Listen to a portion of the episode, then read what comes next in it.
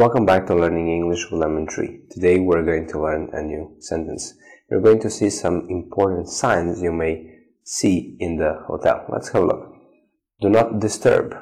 Do not disturb. Do not disturb. Do not disturb.